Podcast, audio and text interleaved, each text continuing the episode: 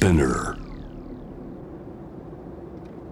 J-WAVE ANA ワールドエアカレント今回は2023年11月25日放送。ゲストはタレントでエッセイストの青木さやかさん。20代で訪れたインドや短期留学した中国絶景を見に訪れたスウェーデンなどさまざまな旅のエピソードを伺いました。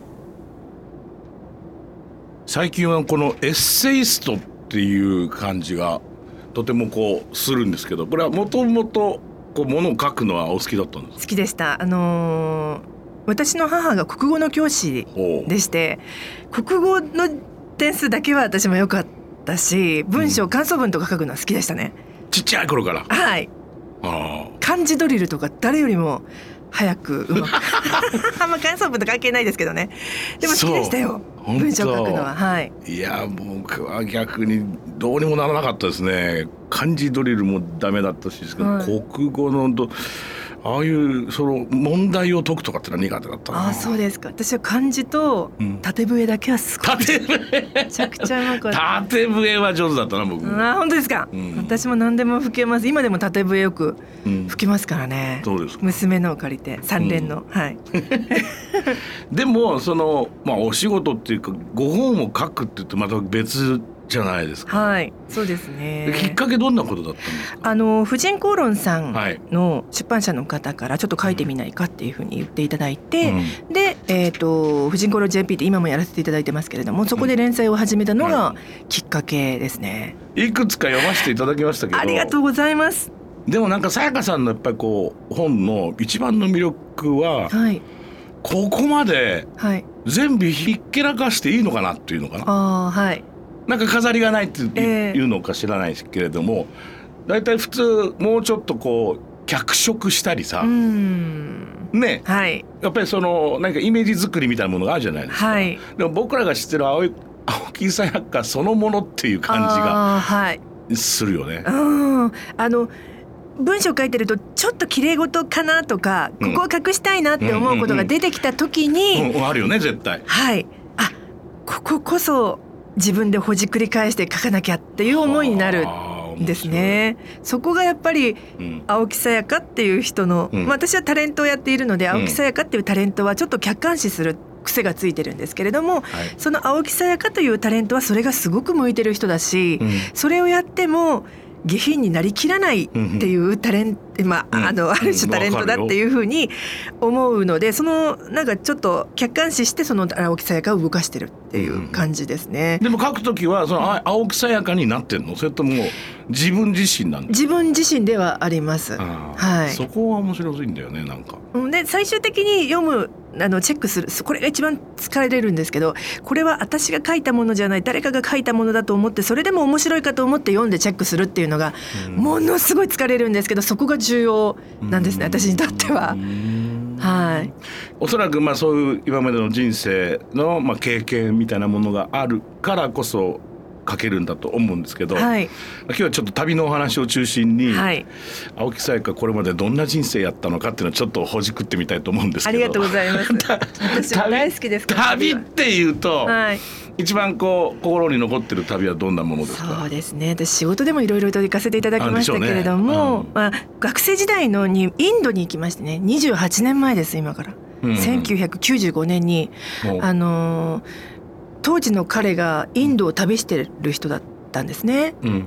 でそこに行って2週間ぐらい私も一緒に旅させてもらったんですうね、ん、22歳ってこと？そうです。おおいいね。楽しかった。だバックパッカーですね。そうだね。はい。で安い旅でしたけれども、その時の空気をすごい覚えていてですね、なんていうのかな。もう雲が届きそうな感じのところにあってで列車で旅をしたんですけれどもね、あの木の硬い90度になってる椅子うんうにん。ずっと座って何十時間とか、あの乗っていったんですけど駅で止まるとこう駅の窓をこうガーッと上の方に上に開けるんですね。木の窓っていううん。木の枠の窓があって開けるとあそこで駅前でチャイを売ってる人がいて。はいで素焼きのカップにはい「チャイチャイチャイチャイ」って言ってはでチャイを買ってそれをこう動き出した列車の中で熱いチャイを飲んで、うん、えすごいスパイシーな、うん、えチャイを飲んで飲み終わると動いてる列車からこう放り投げてガチャンって割るっていうですね。その景色をすごい覚えてますね。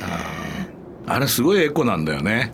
あ,あの食器はそのものを、ね、だってもともと土で焼いてるものだから、はい、飲み終わったものをバジャンって割ると、もう一度そこに戻っていくだけの話なんでね、はい、僕もインド旅行しましたけど、えー、2 5 6かな。2週間ぐらい、はい、旅しましたバックパッカーですよ。あれ でも旅っていうとやっぱりその時の記憶がすごく残ってますね、うん、でももう一度インド行きたいと思いました？ここ分かれるんだよねインド行く人いやいや行きたいと思います 思いました。はい。その時の旅の目的は実はサイババに会うことだったんですよ。で実際会ったんですよね。おおいいねはい、だからプッタパルティっていう場所に行って、であのまあ、彼が連れてってくれたのでどこを通ってどう行ったかはよく覚えてないんですけれども、プッタパルティってとこに確かサイババさんがいたんですね。うんでそこで朝から並んでうん会いに行きましたね。まあ、遠くにオレンジの人が見えた。確かに手から何か出してるような感じはしましたがあんまりにも遠くてうんよく見えませんでしたけれどもね。でも僕もいろんな街インド行きましたけどなんかはい僕の印象はとにかく人の森をかき分けて歩いてるような気がした人が多いって思ったし。で特に僕は目的地の一つとしてバラナシを選んだんですね、はいベナレスね、はいあのまあ聖地ですよねガンジス川で。はい。でまあそこのイメージがやっぱ一番強烈ですけど、えー、行ってみたいところですよね。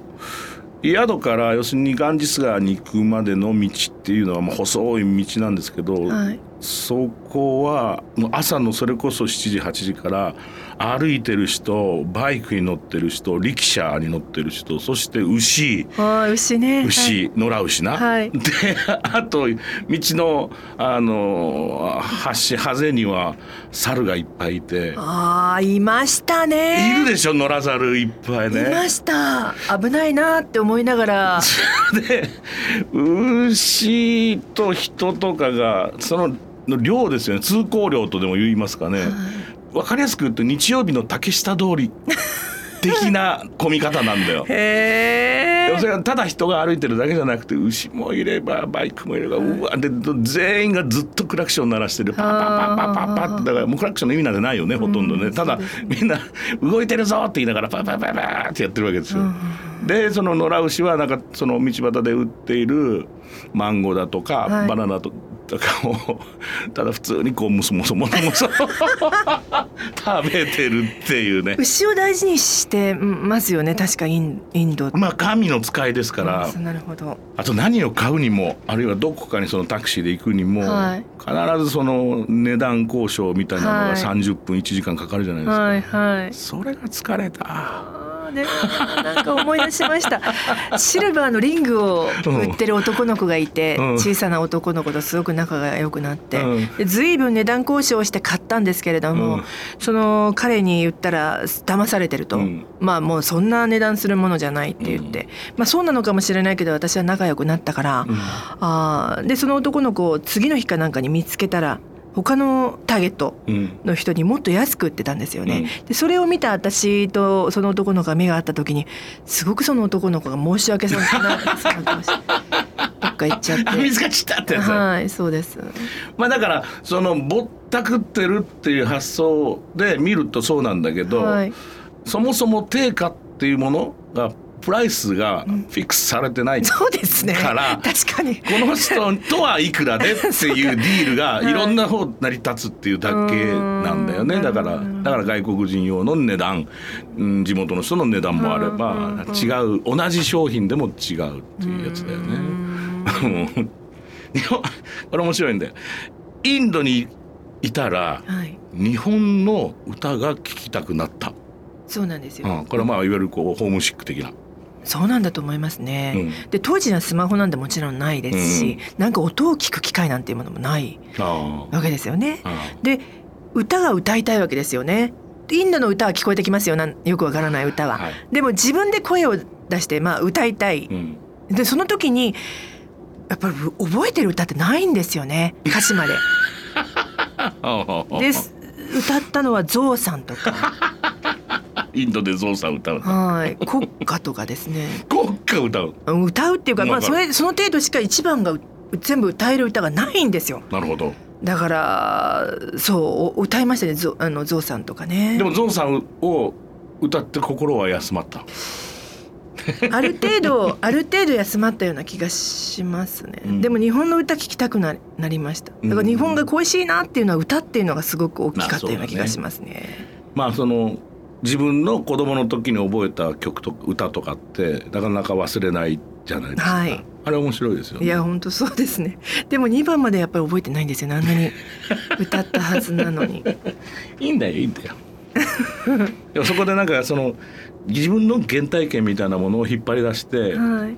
旅先って割とそういう自分のこうな中内面と向き合うっていう瞬間って結構訪れるよね。あーありますようん、ね、非日常になるとはい必ず人はやっぱりそういうところに意識が向く気がするな。うーんうんだって日常生活って逆にはいそんなこと考えてる暇ないじゃないですか。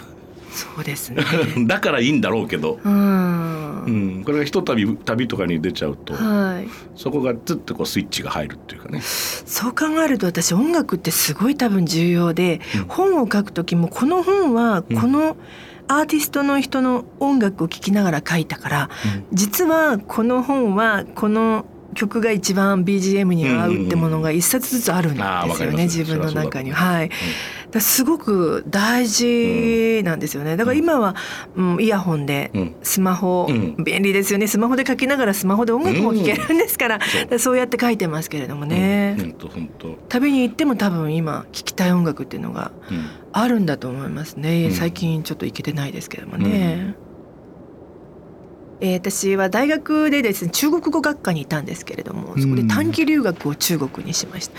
今から30年ぐらい前にしましたかね、うんうん。上海天津北京。まあその短期留学って言ってもまああの万里の長城とか、はい。まあ、有名なところをこう回ったはい。旅だったんですけどね。あとは天津の大学でちょっとだけうん。あのみんなと一緒になんか授業みたいなの受けましたかね。でもそれはつまり1990年代の全般ってことですね。そうです、はい。今の中国のその街例えばまあ上海北京とかっていうと、はい。もう全く別の街でしょ。多分私最近は行ってないんですけれども、テレビで見る感じだと、うん。いや私が知ってる上海では全くなくて、もう空港もボロボロの感じでしたし、コンクリートとか全くなかったですよ、もう砂ぼこりがバーって立ってて、白黒で見る戦後の日本の映像みたいなイメージ。でしたね。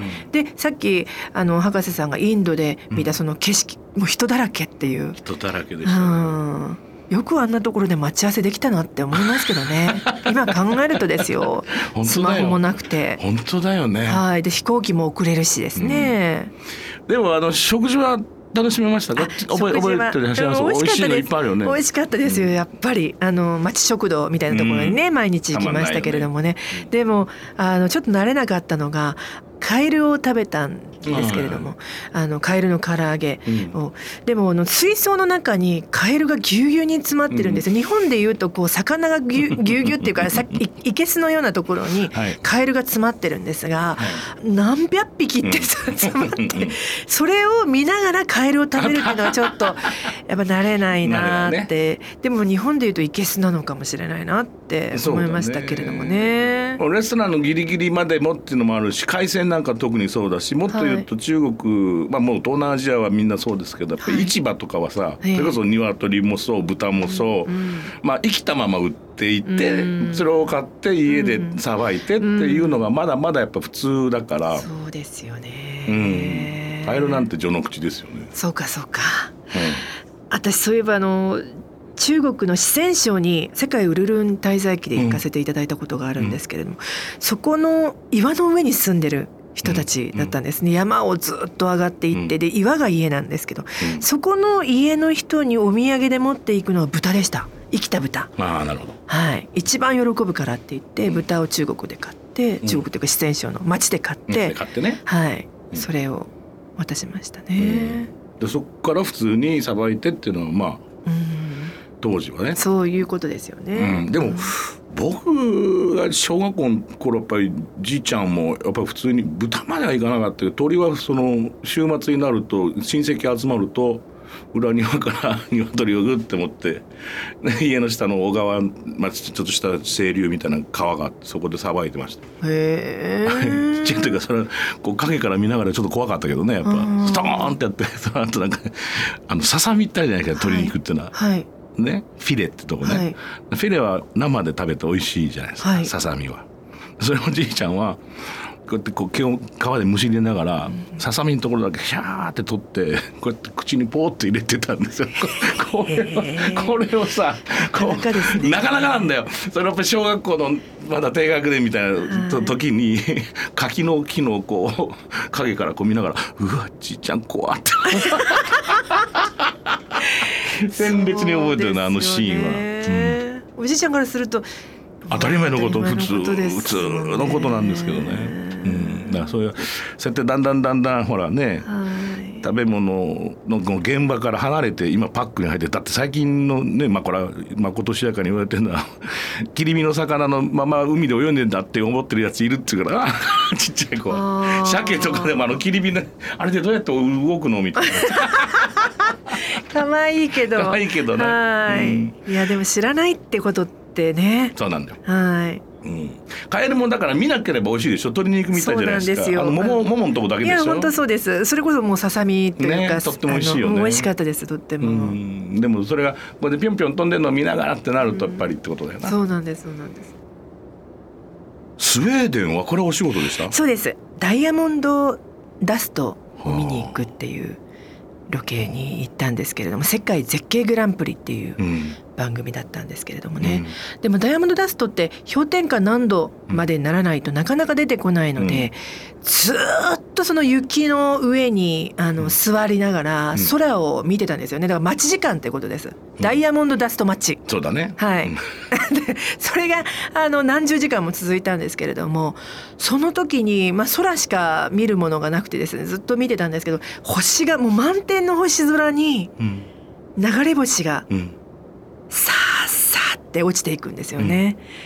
で氷点下の中ですからもう空気はすごい澄んでますしその風景とその時の温度すごくよく覚えてますね。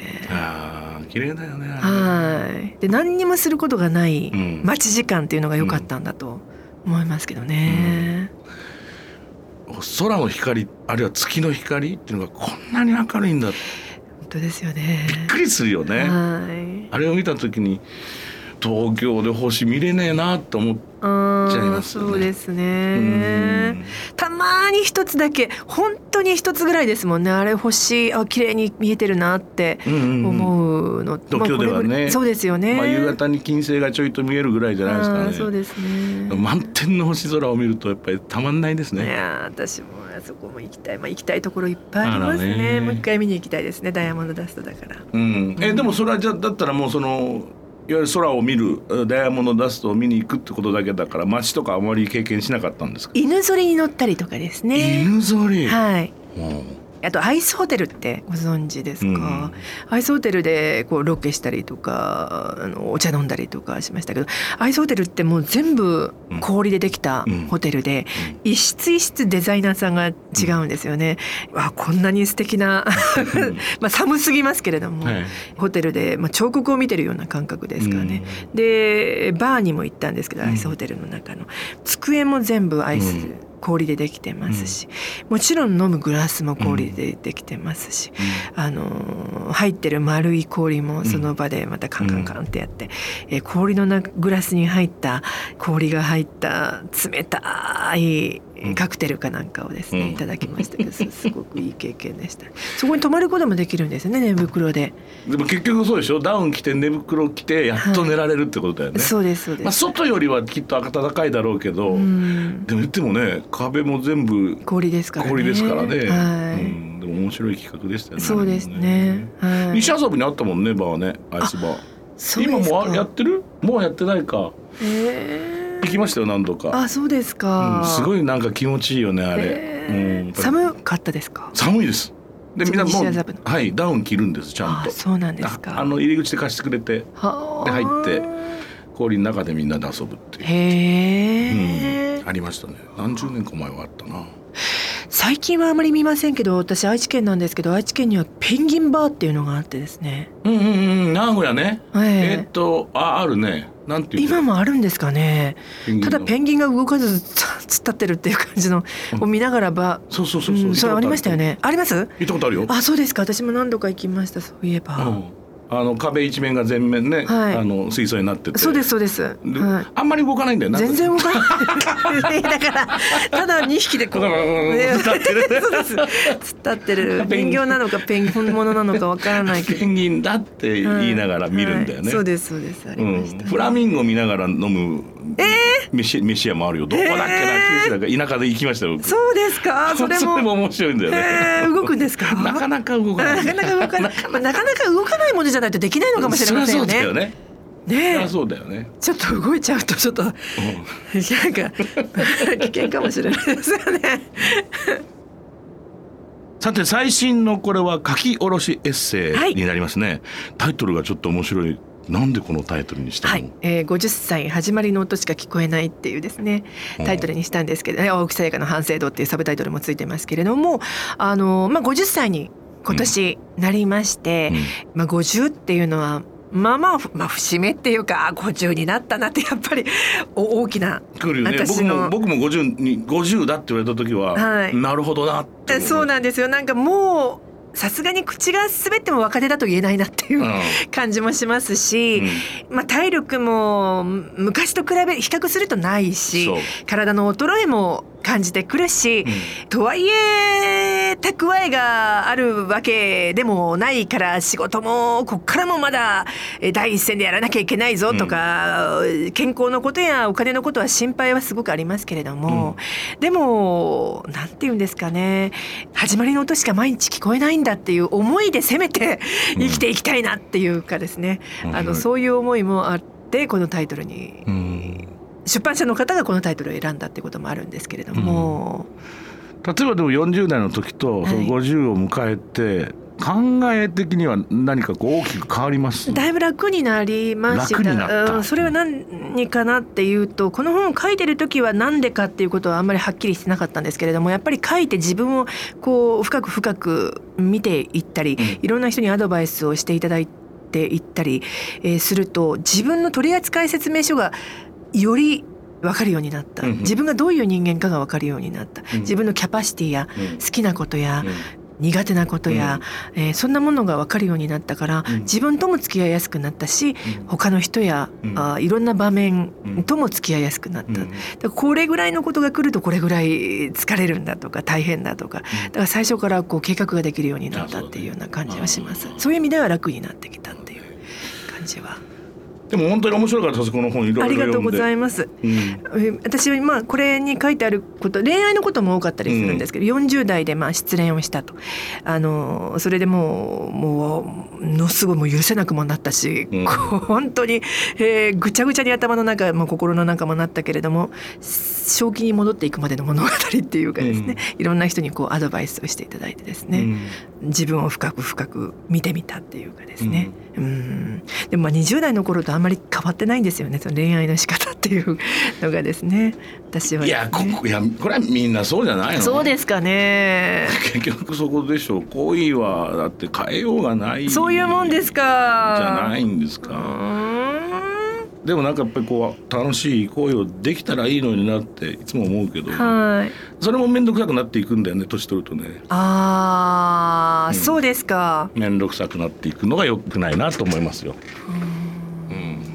いい声してますか今は？いやまもう今は全くしていないですね困でもでもりましたねちょちょっとなんか見つけてくださいよ。あーわかりました。これ あの中学2年生の娘に「うんママこれ何書いたの?」ってうん50歳始まりの音しか聞こえない40代の恋愛の話を書いたって言ったら「マジで誰が読むの?」って言ってました。やばくない？みたいな。やばい誰がいないだろうみたいな。まあでも確かにみたいに思いましたけれどもね。ぜぜひ読んでいただけると嬉しい。いやでもさまあ要要するに100年時代なんてちょっとオーバーかもしれないけど、はい。やっぱ平均でで寿命的にさ80超えるわけじゃないですか。はとなると、え始まりですよね。そうですね。まだまだ本当にそう思います、うん、だから、はい。ちゃんとしたいろいろまた人生もう一発やらなきゃなんない。そうですね。楽しみいいですねはいはい。さて最後にこれはいつも必ずゲストの方に伺ってるんですが、はいさやかさんにとって旅って一体どんなものになりますか？はい、あのもうすごい月並みかもしれません。やっぱり人生の楽しみだなって思います。うんはい、うんあのそれを考え、それあそこに行きたいから頑張ろううんとかですね、あそこで美味しいものが食べたいうんとかっていう。で、まあ本でもな本を見てる時ももう旅みたいなもんですけどね、うんうん、ここに行きたいあそこに行きたい。そこから始まってるような気がしますから。毎日が旅みたいなもんですかね。ありがとうございました。ま ANA World Air Current.